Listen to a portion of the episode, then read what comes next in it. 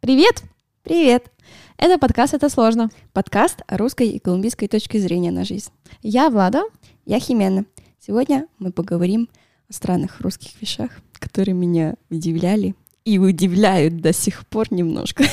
Часть 2. Да, жизнь э, девушки из Колумбии в России.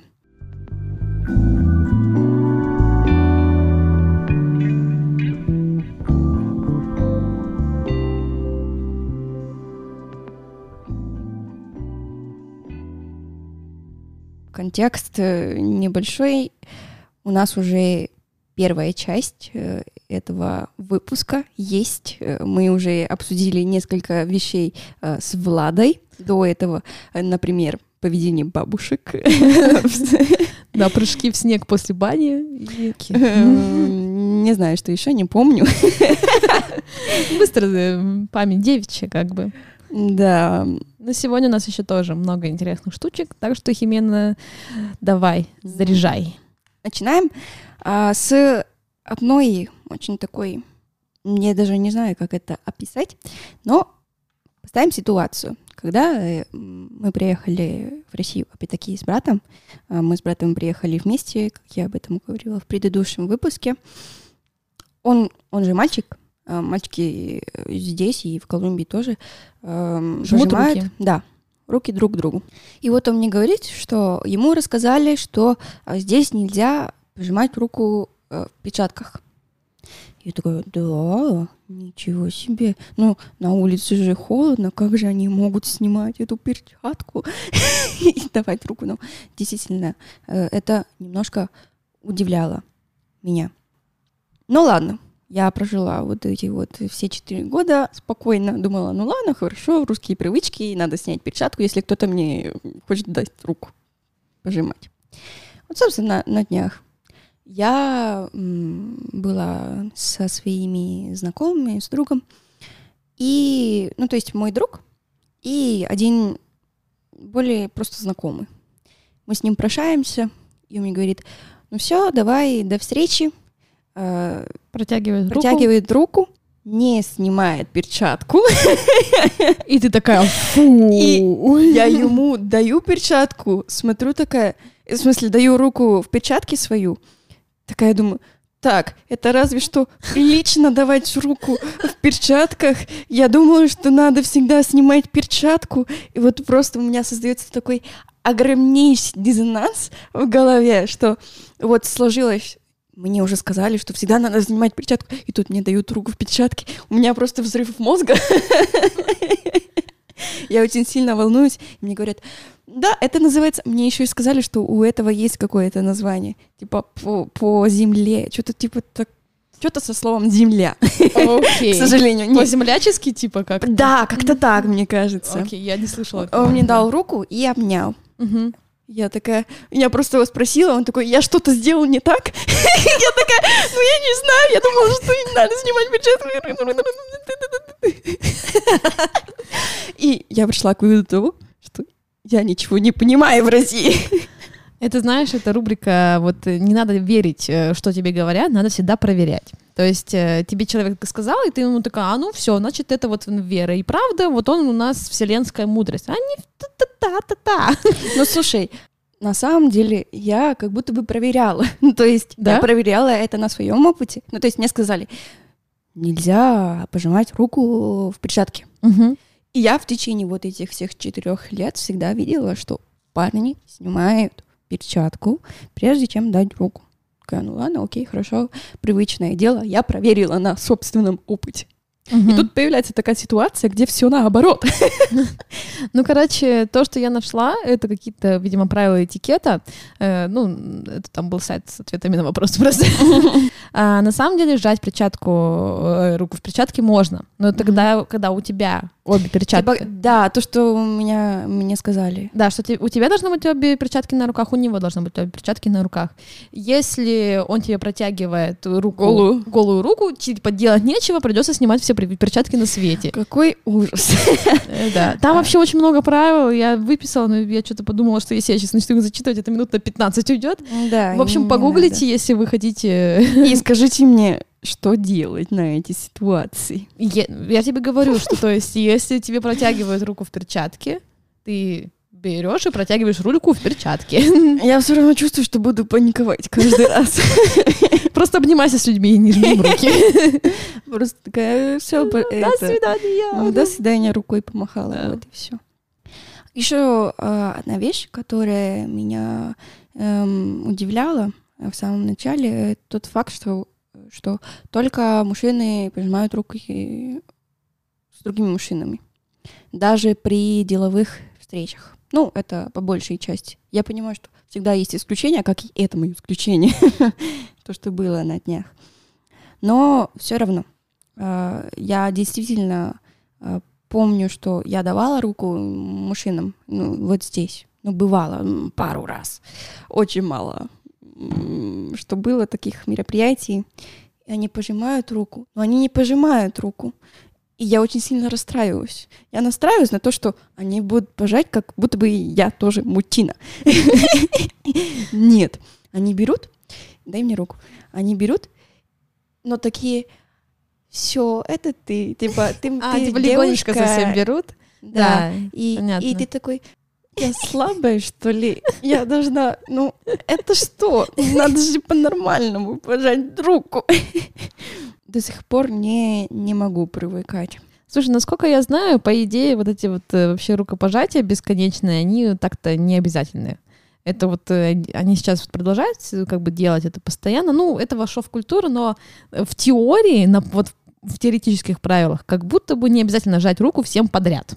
Вот, я имею в виду даже там мужчине с мужчиной. Uh-huh. А женщины, они, по идее, тоже, ну, я лично просто в работе сталкиваюсь с тем, что когда я встречаюсь с какими-то людьми, Я не инициирую, как правило, это рукопожатие, потому что мне оно абсолютно индифферентно и никак ничего не дает. Ну, ты, конечно, потому что выросла уже в такой среде, где ну, да. не пользовалась. Вот. Но если как бы мне дают, как бы, да, мы жмем руки, все в порядке, все нормально. То есть я не замечала такого, что вот мне дают такое, типа...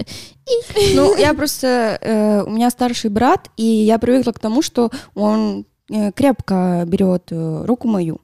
И иногда я страдала от этого. Это уже другое, э, это уже братская любовь. Да, именно так. Но ладно, я думаю, что на этом можно очень долго зацикливаться, поэтому дальше перейду к следующему, второму пункту. Про культуру в отелях. Почему? Недавно я была в отеле на Новый год. Э, Новый год отмечали в отеле с подругой. Мы заселялись. И у меня почему-то уже сложилось в голове, что когда мы сдаем комнату в конце проживания в отеле, надо вернуться в как на ресепшн, mm-hmm.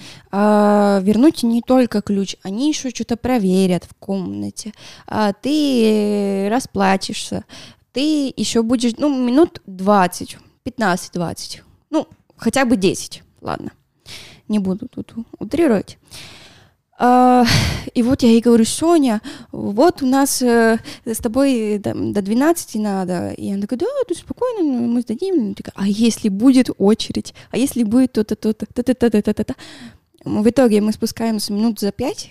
Бля, ну ладно, хорошо, мы сейчас разберемся. Мы будем стоять в очереди. Это будет нашим оправданием, если мы опоздаем на пять минут. А, значит, мы подходим на абсолютно пустой ресепшн, и нам говорят, да, оставляйте ключи, и все. Я такая, а, точно, я в России. В Европе это тоже меня очень сильно удивляло, когда мы путешествовали с мамой. То, что ты сдаешь комнату вот просто так, никто ничего не проверяет. Угу. Потому что в Колумбии вот такая культура, что, во-первых, когда ты заселяешься, тебя сопровождают до комнаты, тебе показывают, вот у нас туалет, вот у нас комната, вот у нас то-то, то-то. А, в холодильнике стоят бутылки с водой, ля-ля, проверяют, если все в наличии а, из того, что продается.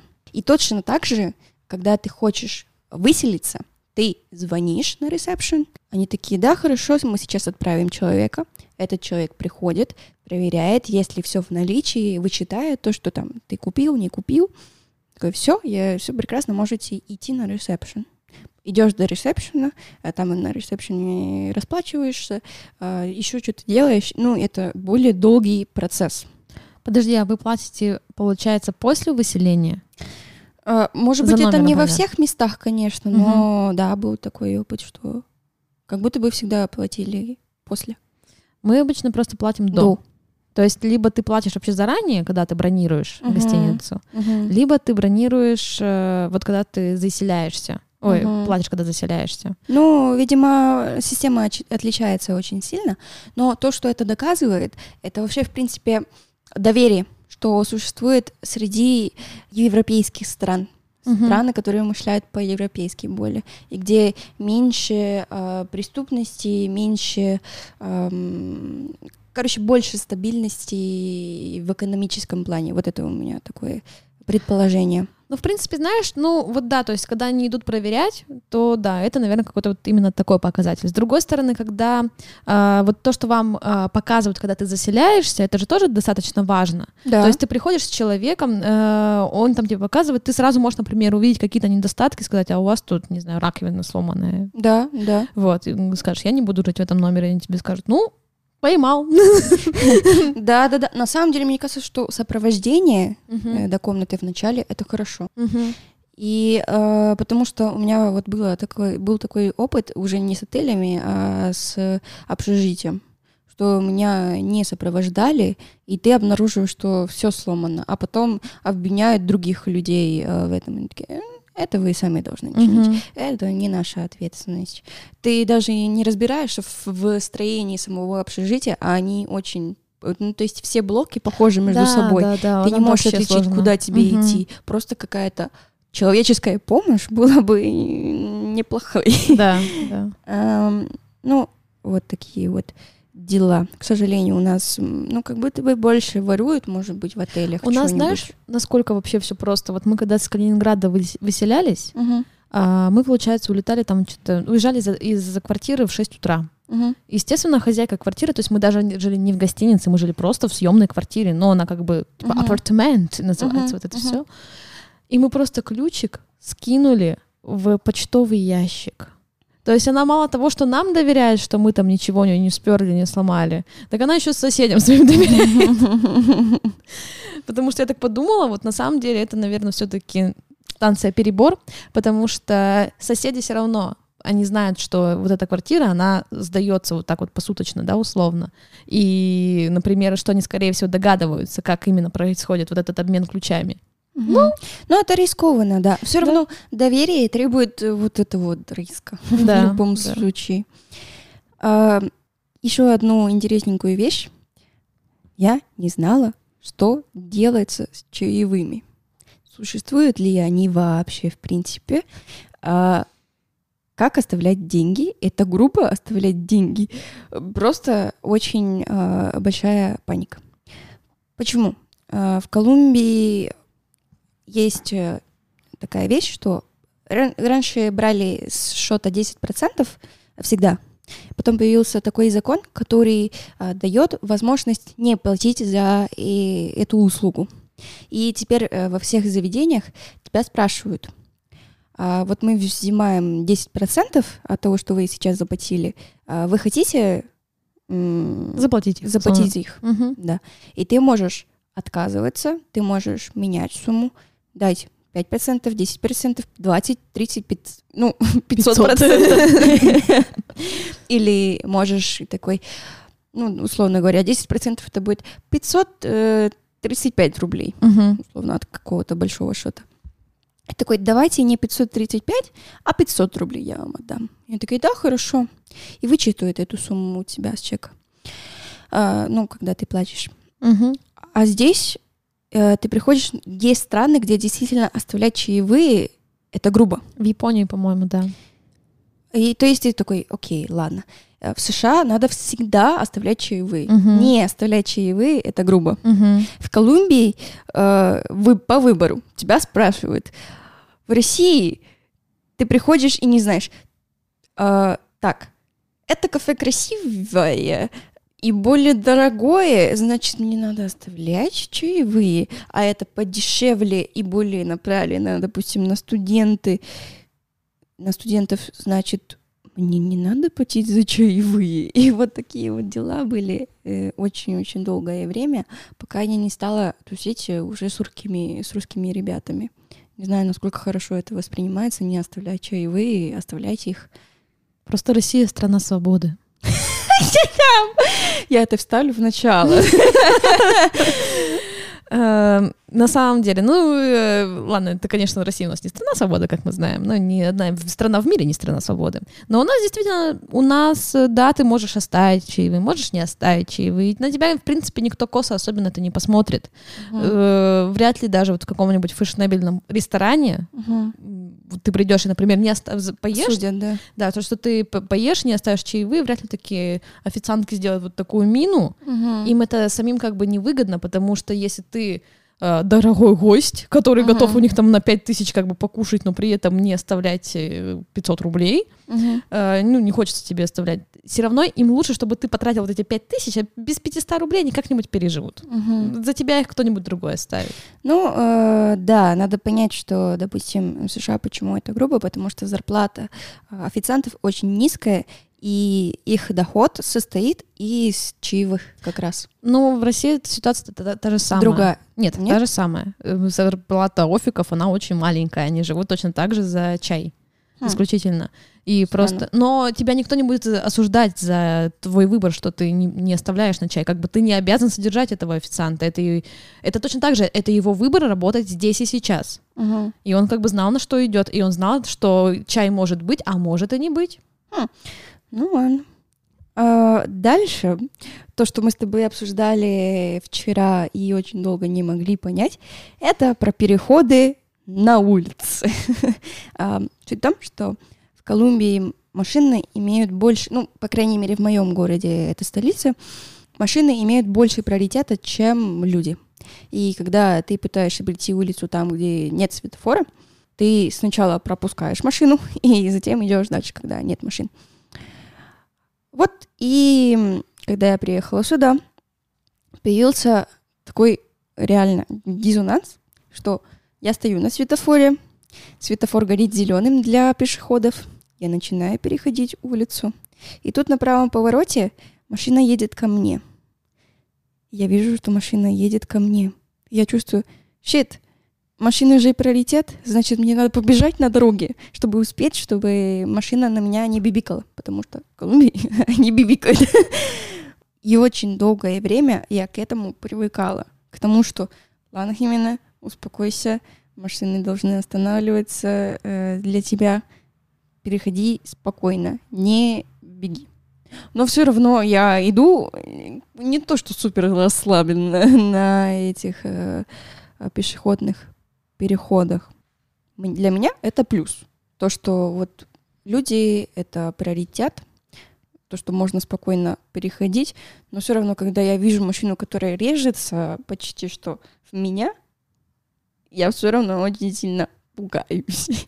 Это и правильно, потому что, ну, в смысле, неправильно, конечно, сильно пугаться. Ну, э, опасность как бы чувствовать надо, потому что люди бывают разные, далеко не все уступают дорогу, иногда тебе и на пешеходном переходе перед тобой прям проносится, иногда вот на зеленый светофор перед тобой проезжает, хотя по идее вот как раз-таки приоритет у пешехода, да. Угу. Поэтому тут доля осторожности она не повредит. А, я только не поняла, ты сначала сказала, что э, когда ты переходишь дорогу, где нет светофора, и тебе на тебя едут? Или ты просто а, просто это была отдельная ситуация. Я имела в виду, что э, когда нет контроля, да, когда ты не понимаешь, что сейчас светофор будет красный у машины, и сейчас у меня будет зеленый, угу. пока они там остановились. Если, если так, то ты ну, прекрасно понимаешь, что на зеленом ты переходишь, да? Так. А когда ты не понимаешь этого, ты не начинаешь переходить, пока машина не э, проехала. Так слушай, да. в таком-то э, случае у нас та же самая ситуация. Там, где нет светофора, приоритет у машины. То есть, конечно, можно долго и яростно отстаивать, что нет, приоритет у меня, но машина, которая летит на скорости 60 км в час, разрешенная у нас в городе, она тебя собьет, и нас спрашивать особо не будет. А мне кажется, что я наблюдала наоборот за ситуацией того, что когда нет светофора, это означает, что улица очень небольшая. Uh-huh. Как правило, когда улица небольшая, машина едет помедленнее. Машина едет помедленнее, она видит э, людей, и она специально останавливается. То есть я стою и жду, и машина останавливается, и ты такой, мне прийти, мне не прийти, мне прийти, мне не прийти. Ну, это ты везучая на самом деле, потому что, по идее, приоритет там, где нет светофора и нет зебры, там приоритет у машин. Ладно. В общем, пугаюсь. И... Ну, в общем, осторожно, не бегай под колеса. Перех- Переходи по э, переходам, и будет тебе счастье. Да, надеюсь. Дальше э, про деньги. Опять-таки. Безнал. То, что безнал существует везде и во всем. В киосках небольших продуктовых, в- там, где фрукты продают. Это очень прикольно. Я приезжаю обратно в Колумбию. Это, ну, Екатеринбург же не столица. Третья А, столица России. Ну, перестань. Екатеринбург же не столица, но все равно очень хорошо развита система э, безналичных платежей. В Колумбии, даже если в столице ты, если ты в столице, э, ты постоянно оплачиваешь за вещи наличными. Ты постоянно должен снимать деньги, взять, а, подсчитывать, ля-ля, отдавать. И даже люди немножко удивляются, когда ты платишь телефоном. То, что здесь супер-супер обычно, такой А если заплатить часами? Google Pay. М, Не знаю, часами не, не знаю, не видела. Но ты платишь вот так вот. Э, Я лично один раз так делала, э, платила картой Сбербанка, как раз в Колумбии. А, Потому что картами Колумбии нельзя платить э, М. вот так вот. И меня спрашивают, вау, это что Химена? Капец так-то. Но на самом деле это тоже не так давно стало все нашей реальностью. У нас вот в маршрутках вот только в этом году, ну, в прошлом году, в 2020 получается, более-менее их всех перевели на безнал. Безнал, да. Вот. Э, В киосках тоже это все недавно появилось. То есть, да, это сейчас уже кажется, что как мы раньше без этого жили, но, наверное, буквально лет пять назад мы спокойно без этого жили. Ну, ты говорю, что Да. я лет, ну, я четыре года назад сюда приехала, Да. это все равно было очень сильно развито. Ну, первый год, может быть, я не замечала, но а второй точно, потому что пошла учиться с ребятами русскими, у них были у всех карты, и они Мгм. платили вот так вот, просто без пароля, без всего. О, прикольно. Да. Привыкла я к этому, и я уверена, что когда вернусь в Колумбию, э, буду страдать. Почему у нас нет такой прекрасной системы? Но, с другой стороны, э, ты тратишь больше денег, когда ты платишь э, безналичными. Это с непривычки. Когда ты привыкаешь к тому, что ты все время на безнале, у тебя же получается наоборот, у тебя появляется более четкое Понимание того, как ты тратишь, Да. но ты э, не видишь, что у тебя эти деньги с кармана э, ушли. То есть, собственно говоря, у меня Да. там 5 тысяч, допустим, а, в кошельке, я понимаю, сейчас я потратила, окей, не понимаю конкретно, где я их потратила, но я понимаю, что из этих 5 тысяч у меня осталось 4 тысячи Так э, сейчас тоже... кошельке физически. Мгм. Но считай, у тебя точно так же сейчас есть приложение, тот же самый Сбербанк, Конечно, конечно. где тоже это все видно. Но Я говорю, что это вот с непривычки, то есть реально все раньше говорили, что вот, да, я хуже там чувствую, как я трачу деньги, а сейчас как будто бы эта проблема закончилась, как будто бы все обосновались. Не, я все равно чувствую, что я больше трачу. Может быть, проблема в тебе. Да, проблема во мне однозначно. Последнее, наверное, о чем я поговорю, это про еду в транспорте. Блин. Очень долго, э, ну, э, даже на некоторых автобусах есть такие вывески, там, нельзя есть мороженое, нельзя что-то там. Ам, В Колумбии я наблюдала, наоборот, ну, я ездила до своего а, города, но я потому что, типа, в столице, но живу в другой части, за э, городом. За городом. Мгм. И люди ездили, это был путь 30 минут. Они такие, ой, я что-то голодный, и достают у себя пакет. Это очень... Пакет с чипсами. Это иногда бывает неприятно, потому что ты чувствуешь, ты чувствуешь эти запахи, слышишь, как человек там а-ня-ня-ня жует, все. Мгм. Но все равно это неприятная часть нашей культуры. Мгм. А здесь я видела, что нельзя есть в транспорте. Это приятно, это мне нравится, но э, иногда люди нарушают э, эту ситуацию. Ну, то есть есть тот, кто есть Особенно вот эти вот воня... вонючие Бомжи. бомжи. Нет, нет, я имею в виду э, еда, которая... Я имею в виду еда, которая Сильно не пахнет? очень приятно пахнет. Э, Шоколадку как будто бы нормально есть на транспорте, да? Воду пить нормально. Так. Чипсики есть не М. очень нормально. Мгм. Шаурму есть не очень нормально. Однажды чувак реально зашел со своей еще в ухо и такой, а не не не я такая, почему пахнет шаурмой? Поворачиваюсь, а там чувак так страстно есть. Ну так, слушай, нет, ну это же хорошее правило, то есть это сделано, во-первых, чтобы реально там не воняло едой всякой разномастной. Во-вторых, когда ты набиваешься в час пик в автобус, ты можешь кому-то своей мороженкой дурацкой заморать. Ты Да. можешь человеку вещи испортить, как бы, а он, может быть, на важную встречу ехал. Ну и даже в любом случае, даже если он не едет на важную встречу, это все равно очень неприятно. А если это будет, допустим, в перигородском транспорте, в той ситуации, где люди не стоят, все сидят? А, то есть междугородний транспорт, Да. ты имеешь в виду? Ну, в принципе, это можно, да. То есть как раз-таки да, потому что вы все сидите, хотя в этих автобусах тоже, как правило, говорят, что ну лучше, чтобы вы не ели, потому что вы начнете там есть какие-нибудь свои бутерброды, там крошки полетят, везде- будет мусорно в салоне. И то есть люди, которые придут после вас, им будет здесь неприятно. Если, ну вот, например, мы ездили а, в, в родной город моего молодого человека, и там ехать нам, по-моему, 9 часов.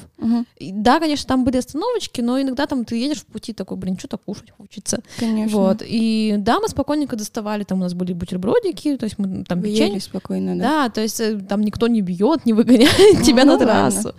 Так что все в порядке. Может быть, э, в этом есть отличие. Может быть, и действительно люди не кушали там. Э, Суть в том, что я не гоняла на транспорте в Колумбии так часто. То есть я Мгм. между городами, да, ездила как раз, когда люди только сидят. А может быть, э, в- на автобусах обычных люди не так часто едят. Может быть. Фиг знает. Ам, ну что, подходим К концу. к концу нашего выпуска. Часть вторая. Всем спасибо, что послушали до конца. Надеемся, вам было интересно. Присылайте свои какие-то прикольные особенности, которые вы замечали за жителями. За Хименой. Или за Хименой, да. За жителями иностранных э, государств или что ты имела в виду? Э, Я забыла, неважно. С другими жителями города. За собой, не знаю. За собой. А, Увидимся на следующей неделе. Услышимся. Услышимся. А, Химена, Химена, Химена. Да. Мышлять. Ай, боже мой, отсылка к нашему, не знаю, какому выпуску. Нет, это, это отсылка к этому выпуску, просто ты сказала, я тебе сразу не сказала. Ага, я, вы- не говори. я держала эту мысль в себе. Мыслить, мыслить. Нет, нет, почему? Ну ладно, хорошо, попытаюсь себя слушать более внимательно и поправлять. Оставь себе это слово, оно будет просто твое. Нет. Ну ладно, давайте всем покасики, лампасики. Бай.